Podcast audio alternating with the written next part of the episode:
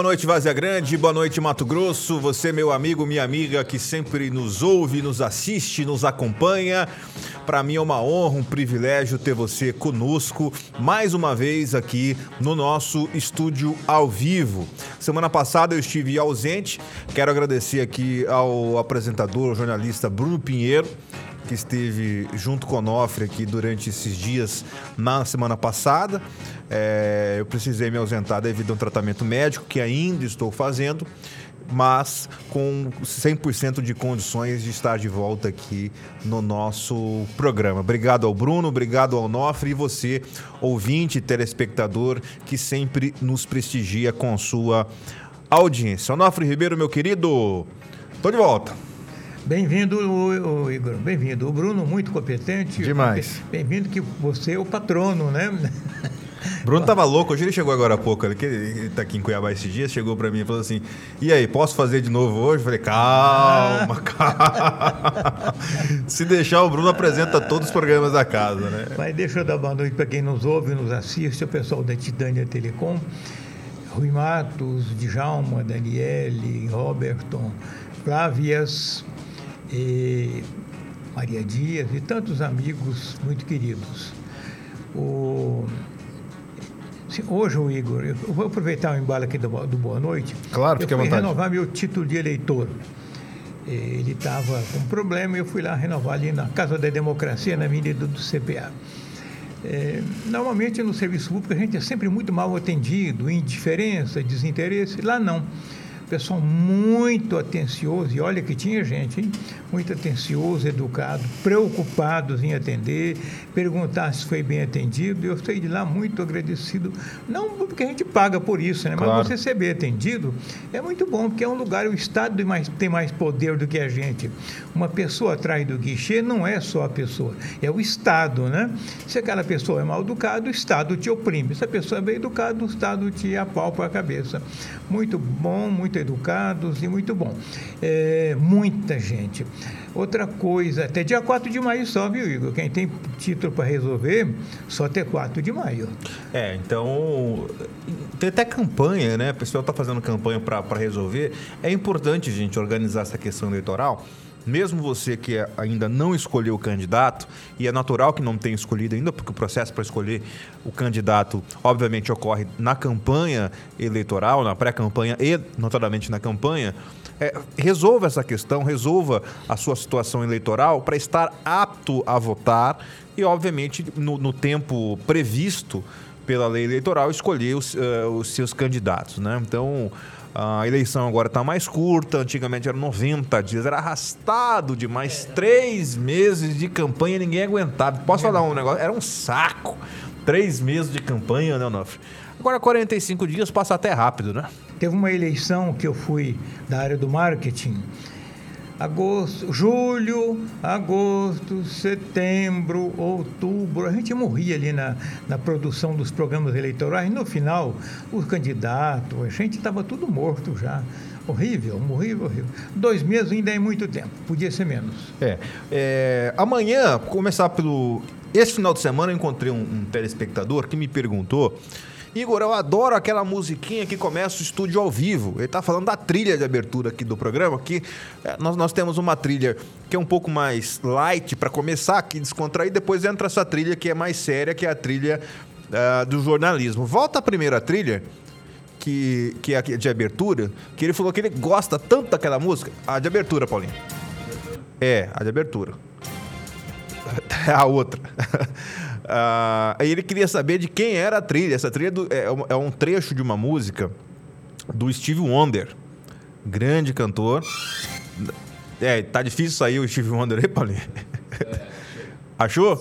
Essa aí, pode subir. Essa é a trilha do, do Steve Wonder que esse amigo perguntou que ele gosta muito dessa música, que ele acha que podia ficar o programa inteiro. Mas é só para descontrair, depois a gente já entra a trilha é, um pouco mais séria, viu? Mas obrigado, amigo, que ele me parou só para perguntar da trilha que ele ouve há cinco anos aqui no nosso estúdio ao vivo. Obrigado, Paulinho. Pode voltar a nossa trilha tradicional. Amanhã o presidente da República estará em Cuiabá. Uh, agenda confirmada do presidente Bolsonaro na capital mato-grossense. Ele estará em alguns compromissos aqui. Agora há pouco eu vi a a agenda. É, o Bruno Pinheiro teve, teve excesso, ele vai chegar aqui no início da tarde e com ele a bancada, parte da bancada de Mato Grosso vem no avião presidencial, ele vai participar às 16 horas da 45ª Assembleia Geral Ordinária da Convenção Geral das Assembleias de Deus no Brasil, que vai ser ali no Grande Templo, né, às 16 horas. Às 18 horas vai ter o lançamento da Marcha para Jesus, no bairro Praeirim. É, essa é a agenda do, do presidente Bolsonaro em Cuiabá e na sequência ele deve partir para Sinop para o lançamento de uma feira agropecuária lá na. de uma feira de agronegócio lá na cidade de, de Sinop. É óbvio que a presença do, do, do presidente aqui é, ela é aguardada pelos seus seguidores, pelos seus apoiadores e fãs. E também está prevista uma a tradicional motociata, por onde o presidente passa, os seus apoiadores organizam. Portanto, amanhã à tarde em Cuiabá e Várzea Grande, o trânsito obviamente vai estar bastante congestionado. Você que, é, que, que trabalha nesse horário, toma cuidado para poder aí não perder o seu compromisso. E saiba que durante a tarde o trânsito vai estar muito complicado aqui em Cuiabá, devido à grande quantidade de pessoas Cuiabá, na rua. Várzea Grande, né? É, Avenida da FEB, ah, por onde o percurso né, normal, sai do aeroporto, Avenida da FEB, ah, sobe ali a, a eu, eu tô chutando aqui o percurso, né? Deve ser esse, né? A prainha vai subir a Avenida CPA, imagino que seja esse, não conversei com nenhum dos organizadores, mas tradicionalmente é esse o percurso até o, o grande tempo. Então, é, amanhã a presença do presidente da República, seus apoiadores todos organizando esse evento.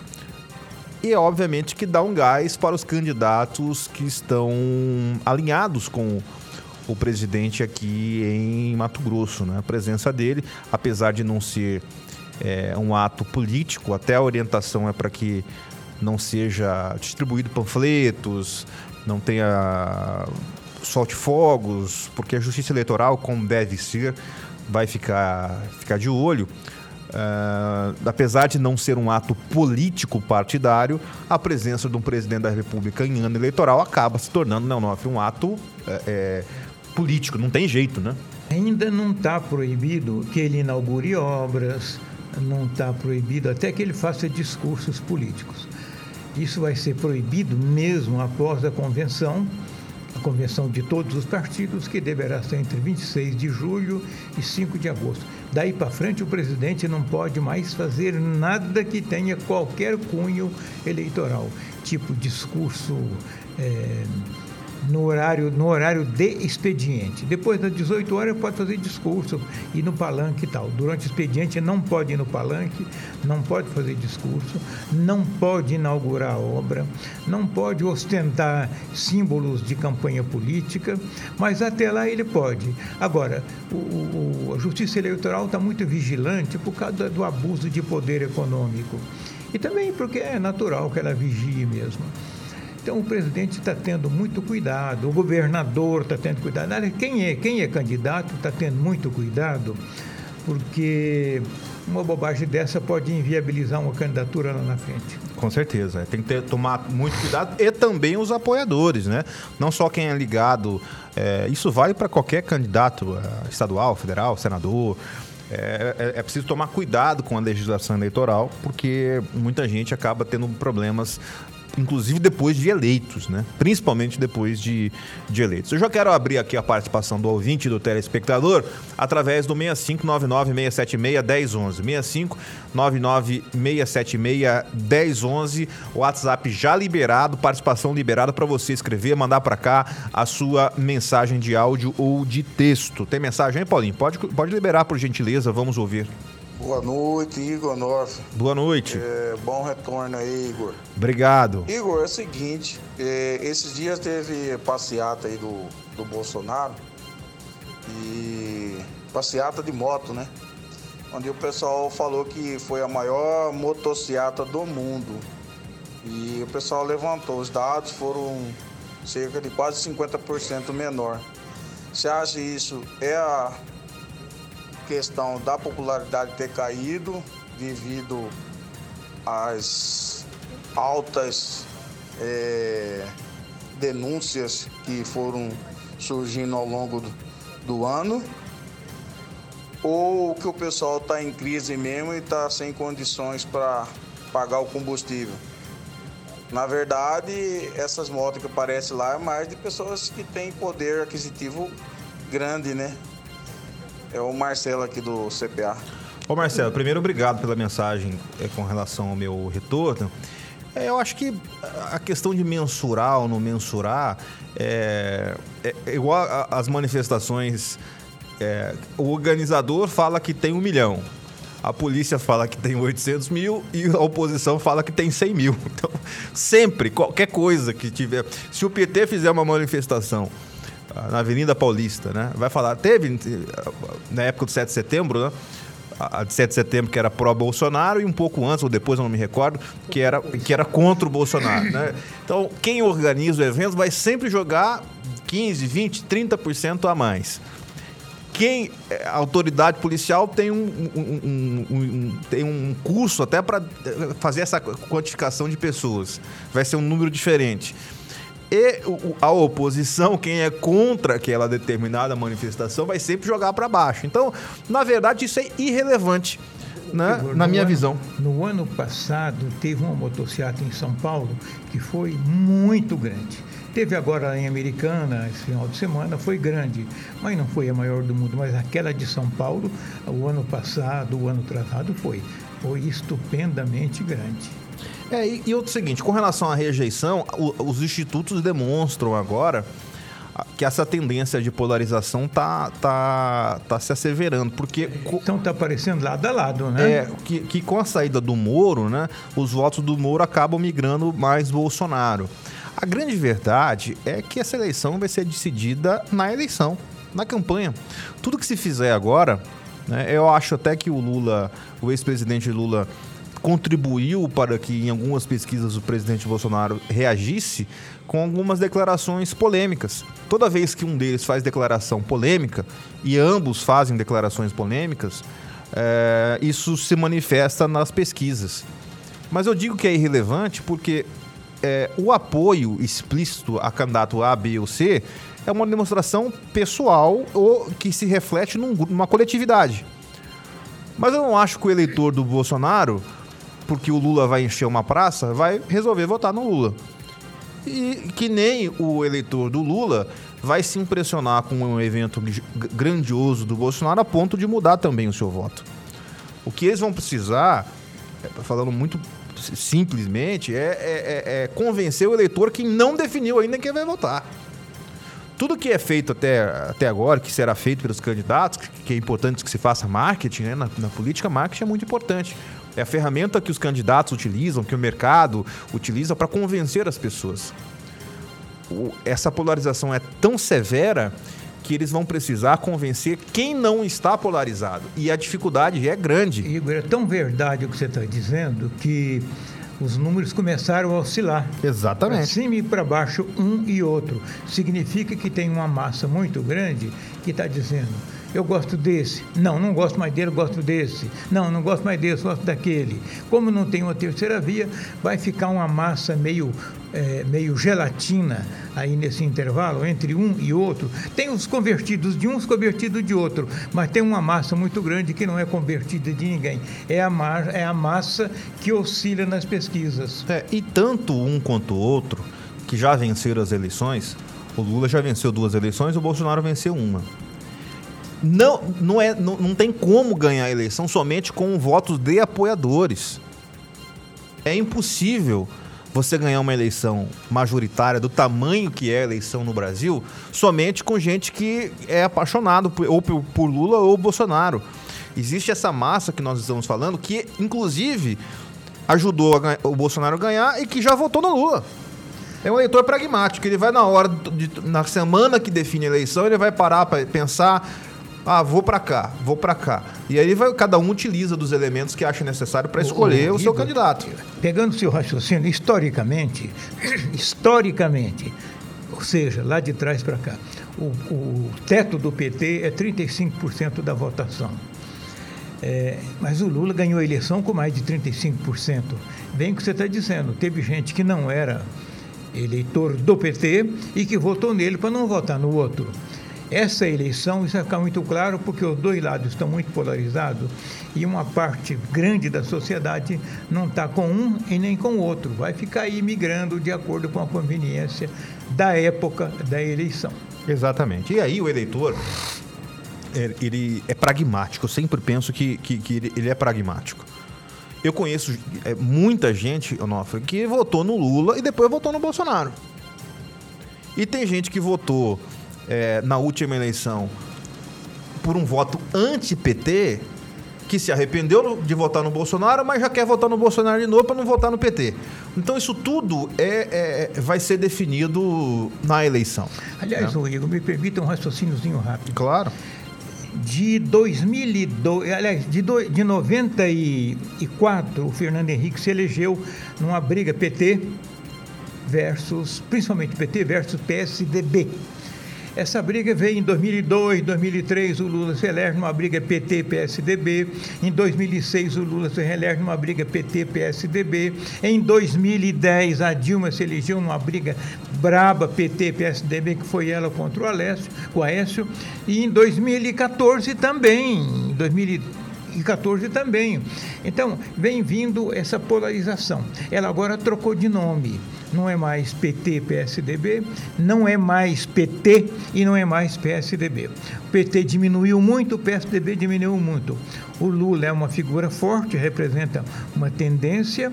O, a outra tendência está representada hoje pelo Bolsonaro, mas nenhum dos dois representa partido e nem representa um ideal. É, no meio desta eleição, está um, uma gelatina, porque ninguém, ninguém está na eleição porque ele é petista ou porque ele é Lula.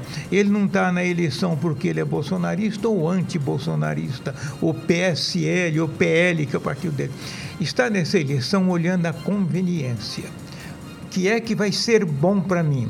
Então eu fico olhando as pesquisas deste momento, elas não refletem a verdadeira realidade que vai pingar na urna, voto a voto, lá em 2 de outubro deste ano. E quem decide a realidade não são os institutos de pesquisa, não são os partidos políticos, não são sequer os candidatos. Não vai ser nem o Lula, nem o Bolsonaro, nem o João, nem ninguém. Quem define a realidade é o eleitor é o eleitor. É ele que vai definir para que, que rumo o Brasil vai. Né? E por isso que é importante o eleitor sim se manifestar, dependendo do lado que tenha. Você manifesta, não tem problema. Na eleição de 2018, que elegeu o Bolsonaro, formou-se naturalmente no país, sem ninguém combinar, uma, Lula, uma, uma, uma ala fortíssima anti-PT. E, e, o Fernando Haddad perdeu feio.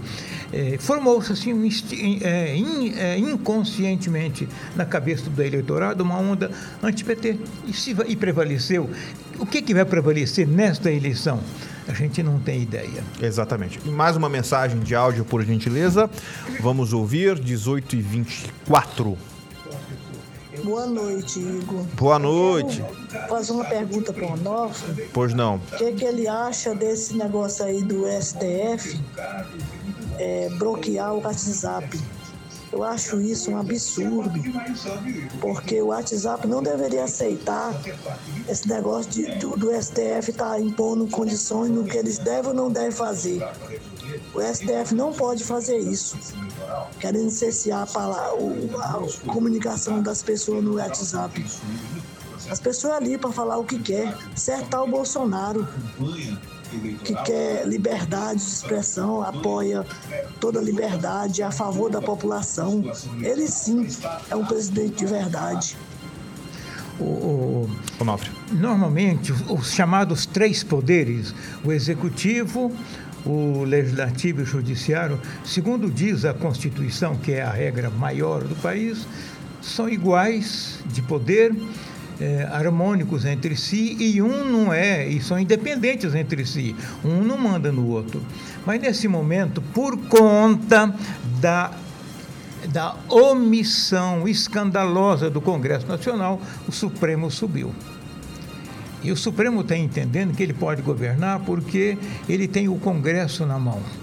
qualquer coisa que eles fizerem, em outro momento da história do país, o Senado Federal poderia até abrir impeachment contra ministros se o que ele fez não foi constitucional ou no chamado também de não republicano. Mas como a maioria do senador tem rabo preso e quem julga o rabo preso dele é o Supremo, eles se omitem com medo de botar a cabeça de fora e sofrer represália. Então o Supremo assumiu o comando do país em cima da omissão do Congresso. Isso vai ter que esperar uma eleição nova trocar uma grande maioria de senadores e deputados que não tenham o rabo preso para então enfrentar o Supremo. Senão, o Supremo está gradualmente desconfigurando a Constituição, desconfigurando o Código Penal, desconfigurando o Código Civil, e isso fazer Constituição Fazer Código Civil, fazer Código Penal é prioridade exclusiva do Congresso. Mas o Supremo está legislando por quê? Porque não tem Congresso capaz de enfrentá-lo.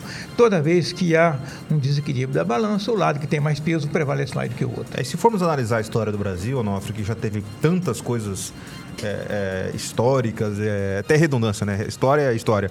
É, mas o que eu quero dizer é o seguinte: nós nunca tivemos um, um, um, judiciário ou um STF com um protagonismo. Você concordando ou não com ele, tem gente que acha que o, que o STF está fazendo está corretíssimo. E tem gente que acha que o que eles estão fazendo é inconstitucional, estão eh, usando, utilizando é, demais do poder que tem, das prerrogativas, como que o Onofre está tá dizendo aqui. Mas se você for pegar a história do Brasil, da República, é, não, não, não, não tem nada que chegue perto desse protagonismo, bom ou ruim, cada um vai ter a sua interpretação, que o STF teve. É Nunca teve. É Se você pegar, por exemplo, é, inauguração de Brasília, alguém lembra o nome de senadores? Você vai ter gente que lembra. Nome de ministro? Você vai lembrar. Nome de quem era o presidente? Você vai lembrar. Não o nome de um ministro do STF na época. Ninguém lembra. Ninguém lembra. Ninguém lembra. Agora, né? é preciso considerar duas coisas rapidamente aí. Uma é isso que eu acabei de falar, que o Senado, o Congresso não tem coragem de enfrentar o Supremo. E a segunda é que o Supremo foi indicado, é, a maioria dos ministros foram indicados no período do PT e foram indicados com comprometimento ideológico. É, olha, você é nosso e vai para o Supremo sendo um dos nossos. Acordo é acordo. A militância é militância. Militância ideológica e depois o, o compromisso com a militância judiciária. E uma coisa muito grave, muito grave, escolheu-se ministros de baixíssimo conhecimento intelectual. Então eles decidem assim, pode decidir aqui, tá bom, porque não compreendem o processo. Qualquer, qualquer empresa, qualquer lugar vai se tomar uma decisão, você leva em conta uma série de coisas, sabendo que consequência essas coisas vão ter depois, conforme for a decisão. Supremo não, ali é um, um grupo de pessoas que estão ali, alguns com comprometimento ideológico visível e forte, e outros estão nem aí, tem o Gilmar Mendes, que é anarquista, manda nos outros, e você tem dois novos que entraram, que ainda não se localizaram. Enfim, o Supremo não é, ele não ocupa o papel que devia ocupar, do absoluto equilíbrio, do conselhão da serenidade, da intelectualidade jurídica e da harmonia. Ele é o maior desarmonizador no momento. De um lado, ele ataca o presidente, tentando governar, de outro, ele interfere na Constituição modificando, de outro, ele interfere nos códigos e bota a faca no pescoço do Congresso. Isso é ativismo político, ativismo partidário, ativismo ideológico e ativismo judiciário. Está tudo, tudo errado. Esse aqui é um exemplo de como é, é, o STF e, e pega a Operação Lava Jato, por exemplo, durante a operação que hoje é criticada por muitos, quando morreu o, o Teori Zavascki, o ministro Teori Zavascki, ele era o relator da Lava Jato. Quem é que descia a lenha no STF? O PT. Por quê? Porque muitas das decisões da, da Lava Jato foram mantidas pelo STF, tanto pelo Teori e também pelo plenário. Algumas das decisões, das operações, das, no final apagaram tudo. Mas, na época, né, é, o, o Teori apanhou muito também do PT. Apanhou. E, e para o lugar do Teori, do Teori Foi o Fachin, né? Foi o Faquin. Vamos lembrar, eu gosto muito da história, porque a história reflete a memória da gente. Quando o Faquin foi submetido àquela, àquele questionário obrigatório do, no Senado, isso era lei, ele apanhou, apanhou, não foi na primeira vez, para colocar em votação foi difícil. Ele apanhou muito porque não se confiava nele, porque ele era petista assumido. Tinha feito campanha para Dilma, ele era assumido. E foi colocado lá, isso foi, foi colocado na Lava Jato. Isso é coincidência? É, acredite quem quiser. Quem acredita em Carochinha, na Branca de Neve, nos Sete Anões, então foi. 18h31, mensagem de áudio antes do nosso intervalo. Boa noite, Igor. Feliz com seu retorno. Obrigado, boa noite. Sem você, esse programa não tem graça. Tem! Você também tem problema de coração é complicado, né? É, gente tem que ter um pouquinho de cuidado, porque senão você é muito novo ainda. Eu já estou com 74, né? Mas eu ainda quero viver mais, né? Tem, É tem que viver dos Morada do Ouro. Obrigado, Sempre meu. eu assisto você.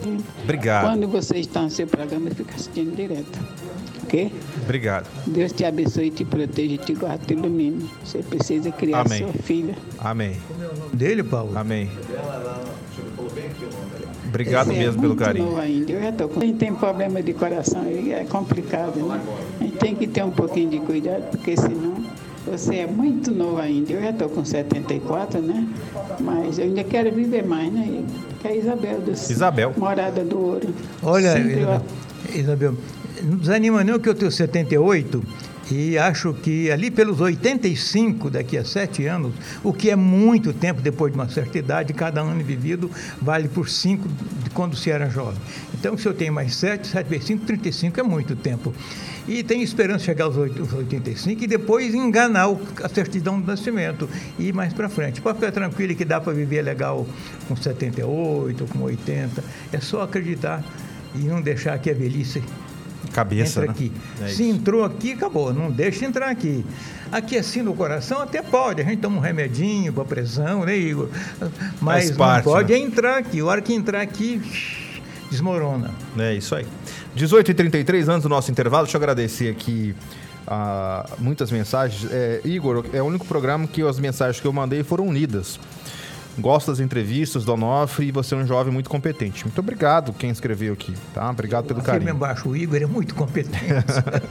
Assina embaixo. Obrigado, Onofre. Gentileza sua. Não. Nós precisamos ir para o nosso intervalo e, é, e voltaremos em instantes aqui com o nosso programa. Aproveite o intervalo para mandar para cá sua mensagem é, de áudio ou de texto. Um breve intervalo e voltaremos em instantes. 18h38 de volta aqui com o nosso estúdio ao vivo e eu tenho um recado especial para você que é associado Pax Nacional Prever. Atenção você meu amigo, você minha amiga que deseja sempre viver tranquilo. Você já sabe como ganhar 10% de desconto nas suas mensalidades? É isso mesmo que você ouviu. Com um simples ajuste você pode garantir 10% de desconto todo mês na sua mensalidade. Quer saber como? É só você ligar no horário comercial para o número 6533152700 e pedir: "Quero colocar meu plano no modo super tranquilão".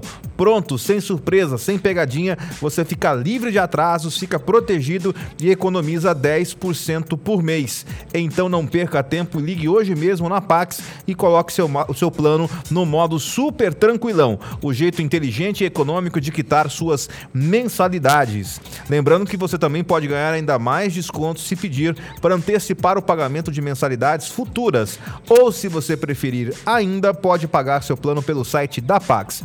Eu já tenho o meu plano e lá em casa todo mundo já sabe o que é viver tranquilo. Pax Nacional Prever, o melhor plano de assistência familiar do Brasil. Telefone 33152700.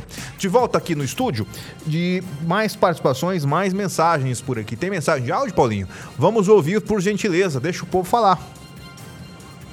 Boa noite, Igor. Boa noite, Anofre. Boa noite. Pergunta para vocês dois, qualquer um pode responder. Vamos lá. É, já que o Bolsonaro vem aí, ele pôs tanta água no Nordeste inteiro, pede para ele dar uma voltinha em Vazia Grande. Ele, pra ver se ele resolve esse problema crônico aí, que até agora não resolve. Manda ele dar uma passadinha em Vaza Grande aí. Quem sabe ele põe água aí em Vaza Grande aí também. Ô, Muito ô, obrigado. Aqui é o José do bairro Aquino. Ô, Igor, que, que colocação boa do Zé, Fantástico. né? Muito boa isso. Gostei muito. Olha, nota 10 para você, viu? Ele vai fazer uma certa. Vamos pedir para ele amanhã transpor o Rio São Francisco, que é o rio mais próximo que tem de Varda Grande, né? É. Porque o Cuiabá parece que é só de Cuiabá, né? É, só de Tem, tem- Cuiabá. tem um, tem um- eu, eu- eu já disse isso aqui algumas vezes. Olha, dá a impressão que, que, que o nome Rio Cuiabá, que foi batizado. É, eu não sei quem, quem veio primeiro. Foi o Rio ou foi, foi, foi o nome? Acho que foi o Rio, né? O Rio. Então, o Rio Cuiabá não é só de Cuiabá. O Rio Cuiabá é de Cuiabá, de Vazia Grande, é de Nobres, é de Rosário, é de Barão, é de Jangada, de Acorizal, de Livramento, Santo Antônio. Então, o Rio Cuiabá não é só de Cuiabá. Então dá para pegar a água do Rio Cuiabá e servir Vazia Grande. Obrigado pela mensagem do, do amigo aí. Gostei muito, Igor. Não é? Porque dá a impressão que o Rio Cuiabá, por ter o nome de Cuiabá, não pode servir água para Vazia Grande, porque a gente não consegue entender muito o que acontece lá. Vamos lá, mensagem de áudio. Boa noite, Igor Onofre e Mauro Camargo. Igor Onofre, estão falando aí da motociata, se tem dinheiro público. É, fica um convite para os petistas aí, ó, para quem quer participar motociata, só trazer a moto, só gasolina, ou um pão com mortandela para gente doar para os petistas aí que estão com fome, entendeu? Evandro Bairro Alvorada. Obrigado, Evandro. Essa outra é bem humorado, né? É, eu não acho que vai ter que tem dinheiro público envolvido nessas manifestações, né? Até porque se tivesse era fácil descobrir, né? E, e se tivesse, Igor, é loucura, né? Ah, não, não- eu acho muito, muito, muito improvável, né? A manifestação, ela é, ela é espontânea, né? Não tem problema nenhum se manifestar e, para qualquer um dos lados. É, aliás, é, é um direito que o cidadão tem de se manifestar. Antes de trazer mais, a, mais uma mensagem de áudio, boa noite, Igor e Onofre. Eu sou o Paulo Roberto aqui do Santa Terezinha. Eu quero lembrar o amigo Marcelo lá do CPA que na última moto, motociata do Bolsonaro em São Paulo tinha quase 4 mil motos, segundo a imprensa esquerdista, mas no local do evento, onde foi a chegada, tinha 65 mil pessoas aguardando o presidente. Isso a imprensa não mostrou. É, a grande questão é que é, você vai, vamos supor, né? Você vai fazer um negócio, você faz uma manifestação, você faz um evento, você vai enganar quem? Quem tava lá sabe quantas pessoas tinha. Quem não tava, diminuir para convencer quem. Não faz sentido esse tipo de propaganda, não. Porque é, a pessoa que tava no evento sabe, não, eu estive lá e vi quantas pessoas é, tinham no evento. Então, aumentar ou diminuir, tem tanto problema para discutir. Eu queria tanto que as discussões sobre o Brasil fossem é, em outras áreas que nós precisamos discutir do que quantidade de pessoas que estavam em passeata de, de um, de motociata de outro, o que, que um fez, sabe? É, problema o Brasil tem de monte. E não tem só de hoje, tem faz tempo. E vai continuar tendo. O, o grande problema é que é, é, é, você fica com, com- com alguns candidatos que estão discutindo se é bolacha ou se é biscoito. E não discute o, que, o, o que o Brasil precisa resolver, que são muitos problemas. E aí, impulsionados também por apoiadores, muitas vezes, que não se interessam nesse tipo de discussão. Porque quando entra na discussão é, de quem é mais bonito, ou- a discussão de, de- de que é política esportiva, vamos falar de futebol, não, não, não, é- não tem profundidade. É uma discussão rasa, discussão de quem é melhor. Bo- pro bolsonarista, o Bolsonaro vai ser sempre o melhor. Pro petista, o Lula vai ser sempre o melhor. O desafio, como dissemos aqui, é conquistar aquele que não tem ainda definição. O interessante é que essa discussão fosse no campo das ideias, das propostas, de quem tem mais a entregar para o Brasil do que quem consegue reunir mais gente. Até porque isso. É, é, eu já vi candidato, Onofre, que reunia muita gente nos comícios. O comício lotava de gente. Chegava no dia da eleição, perdia. Outros lideravam pesquisa a campanha inteira. Chegava no dia da eleição, o outro ganhava a eleição. Então o que importa é o voto na urna. E a consciência de quem Igor, vota. No tempo dos grandes comícios, tinha comício assim na véspera da eleição, que era o comício fatal que todo candidato tinha, aquela multidão, e depois tinha meia dúzia de votos. não é muito, isso não é muito bom indicador, não.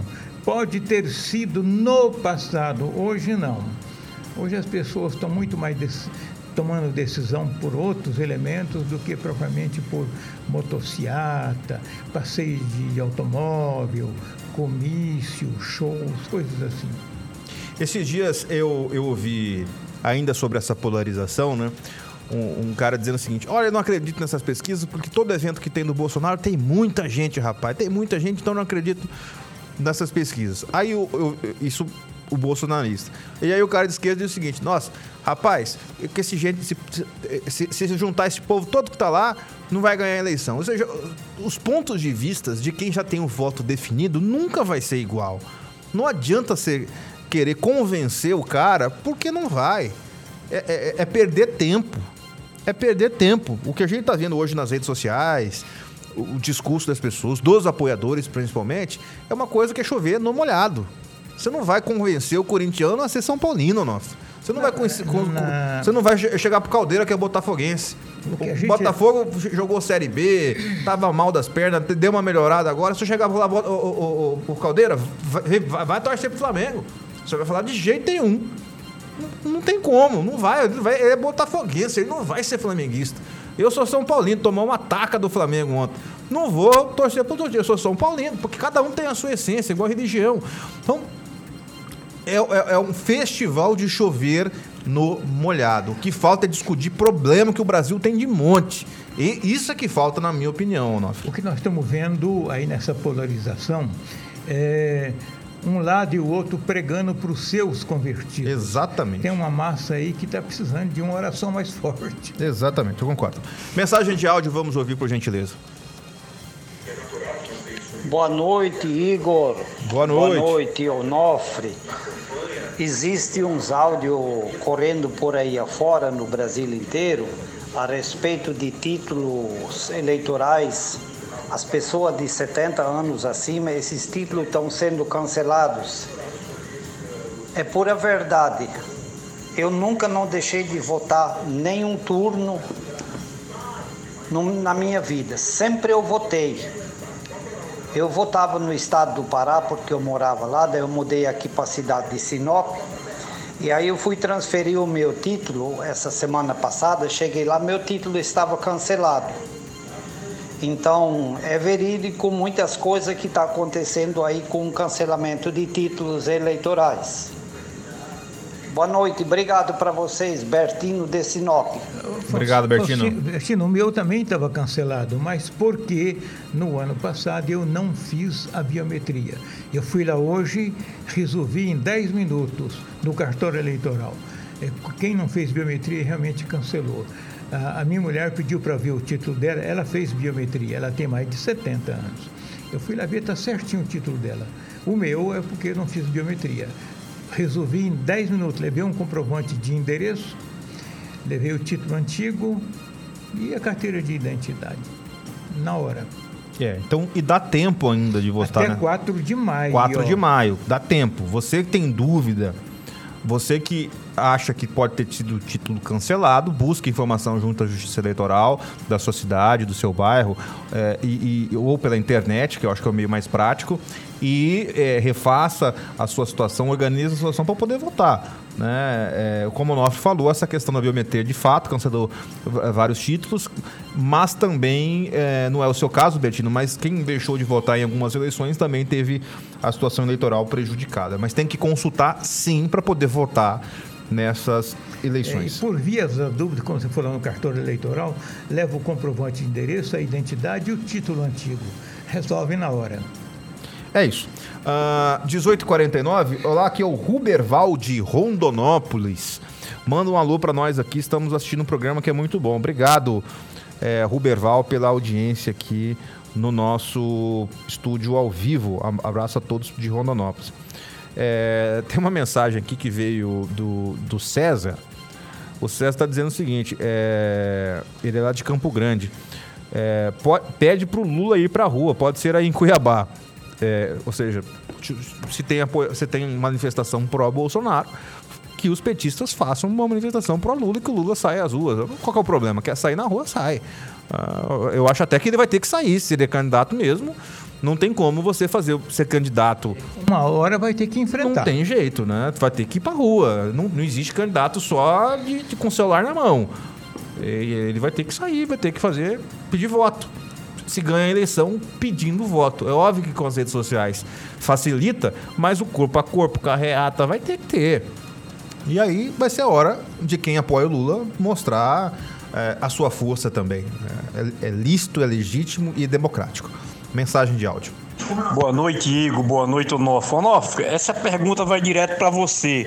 Você acha que o Bolsonaro tem chance contra o líder da, das pesquisas? Você acha? Fala para nós aqui num barzinho aqui em Primavera. Primavera do Oeste. Olha, tem sim, tem chance. Tanto ele como o Lula. Os dois têm chance. A eleição nem disparou ainda. A, ele, a eleição, eu estou falando da eleição campanha eleitoral. A campanha eleitoral vai disparar para todo mundo no dia 5, dia 6 de agosto, aí começa efetivamente a, ele, a campanha eleitoral. Esses 60 dias aí, agosto, é, 6 de agosto até 6 de setembro e até 2 de outubro, são quase 60 dias, de campanha na rua, horário eleitoral e etc.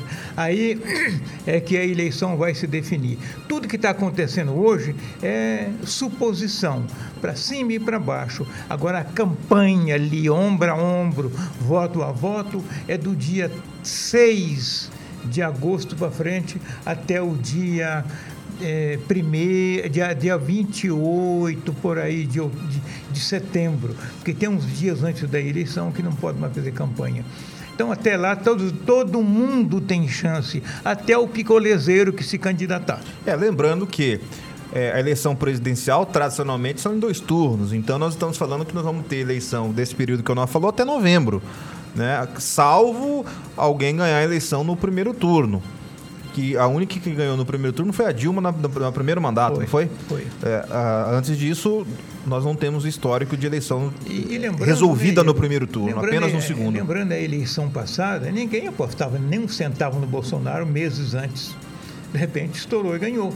Então, todo mundo tem chance. Eu não diria que o Bolsonaro só tem chance. Qualquer um que se candidatar tem chance. É, até porque a velocidade da informação hoje é completamente diferente de, de eleições anteriores, né? É, boa noite, Igor. Você e Onofre, vocês viram um vídeo nas redes sociais em que uma deputada perguntou ao ministro Barroso como é que se faz para derrotar o Bolsonaro? E o ministro respondeu que não poderia, não podia subestimar o presidente. Em seguida disse é, em tom de imparcialidade seu posicionamento, isso ocorreu nos Estados Unidos num debate ao Rock de Cuiabá. Eu não vi esse vídeo, Rock, eu não sei se o Onofre chegou a, a ver. É, ele, lá nos Estados Unidos, o Barroso foi cauteloso, ele não falou bobagem, não. É. Porque ele gosta de falar bobagem. É, foi, que bom que foi cauteloso, tem que ser. É... Áudio? Vamos ouvir. Boa noite, Igor. Boa noite, Onofre. Boa noite. Igor, eu estou assistindo aqui o programa e quero discordar da fala do Onofre. Ao dizer que os pois ministros não. que estão no STF são todos do PT. Não é verdade. Porque os ministros seguiram a Constituição né, e acabaram com aquela bandalheira que o Sérgio Moro fez, aprontou para cima do Lula. Acho que ninguém é criança, né, para acreditar naquilo, né? Estava claro o que, que ele queria, né? Ser ministro lá do STF indicado pelo seu apadrinhado Bolsonaro, né? O que, que o Onofre acha do ministro terrivelmente evangélico? Sabemos no que está dando, né? As pessoas terrivelmente evangélicas, né? Não todas, né? Mas vimos o que esses pastores aprontaram no Ministério da Educação, né? Desviando dinheiro de crianças. O presidente pode escolher, ele tem o privilégio, é do cargo, é da lei, de escolher. Ele escolheu um cara que é terrivelmente evangélico, como ele fala, você tem o terrivelmente petista, terrivelmente esquerdista, terrivelmente direitista, já teve. É, você tem terrivelmente, terrivelmente corrupto, né? Terrivelmente corrupto, é, terrivelmente o que quiser. O, o, sistema funciona assim. Quando morre um ministro ou se aposenta, o presidente escolhe e o Senado aprova. E, então, a possibilidade de escolher alguém terrivelmente qualquer coisa é muito grande. É, e, e, tem que lembrar o seguinte. Desculpa, mais. Claro. A sociedade brasileira não toleraria um ministro que fosse terrivelmente evangélico no seu exercício. E nem terrivelmente nada. É, a sociedade está muito chata e muito cobradora. Pode ser que um pouquinho ele vai, mas depois o pau canta na cabeça dele. Desculpa, Igor. Imagina. É, deixa eu só trazer aqui mais uma, uma mensagem antes da gente caminhar para o final. Uh, e com relação a essa questão de, de, escolha dos ministros do STF, eu sou contra o formato atual. Nós já debatemos isso aqui diversas vezes. Esse formato atual, o presidente que está em exercício, ele, aquele que mais governa, mais vai ter força no STF. Se o Bolsonaro continuar mais quatro anos, ele vai escolher no mínimo dois ou três novos ministros. Uh, como o Fernando Henrique escolheu os seus ministros, veja que o Marco Aurélio, que se aposentou ano passado, foi escolhido pelo Collor em 92, 93. 91. 91, né? O, o Marco Aurélio. Pelo Collor, ele continuou ministro. Né? O, o, o, Gilmar Mendes era, advogado, é, ele era adjunto da Casa Civil do Fernando Henrique, depois advogado-geral da União, foi. do governo do Fernando Henrique e foi indicado pelo Fernando Henrique. E, teve um e até hoje. E teve um tempo em que, que, o Gilmar Mendes foi terrivelmente PSDBista no, no, no, no Supremo. Não, e veja que tem 20 anos que o FHC deixou o poder. Sim. 2002, 22, ele, 2002. 2002. Tem 20 anos que ele deixou. Ou seja, a escolha de um ministro do STF é uma herança, boa ou ruim, que um presidente da República deixa por 20, 30 anos de, depois que ele deixa a presidência. Vide o exemplo que eu acabei de dar do Gilmar Mendes que o Fernando Henrique, eu não lembro exatamente quando ele foi nomeado, mas o FHC deixou o governo em 2002, quando o Lula foi eleito. Tem 20 anos que o Gilmar Mendes Ele é ministro. tem mais uns 10 pela frente. Exato. E você tem aí o Marco Aurélio que vem do Collor e você tem uma turma grande que o, o Lula e a Dilma indicaram que vão ficar ou fica eles completam 75 anos e saem. Antigamente era 70. No governo do PT mudou para 75 para não perder esses que eles tinham indicado. É, e agora ficou com 75 anos. Esse que entrou agora, o André Mendonça, tem 50 e poucos vai anos. Vai ficar 40 anos. A gente vai, os nossos bisnetos ainda vão estar com ele lá, caduquinho. É, o Marco Aurélio, por exemplo, se ele entrou em 91 e saiu em 2021, ele ficou 30 anos lá. 30 anos. 30 anos Quanto, Quantos presidentes da República passaram nesse período? Isso.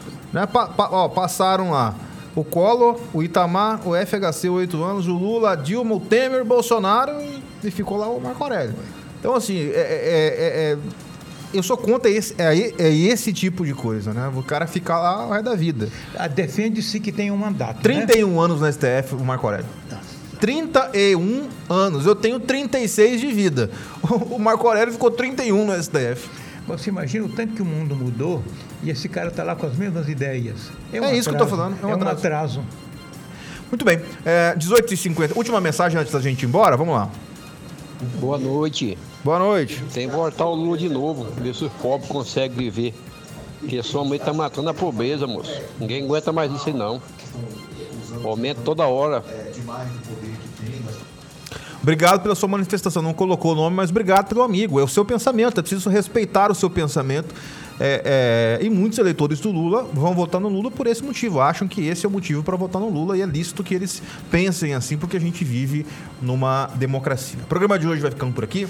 Obrigado pela sua audiência, obrigado pela sua companhia, pelo seu prestígio. Se Deus quiser, amanhã estaremos de volta. Onofre, um forte abraço e até amanhã. Até amanhã, se Deus quiser. O programa de hoje fica por aqui. Fique agora com a Agnello e Passando a Limpo.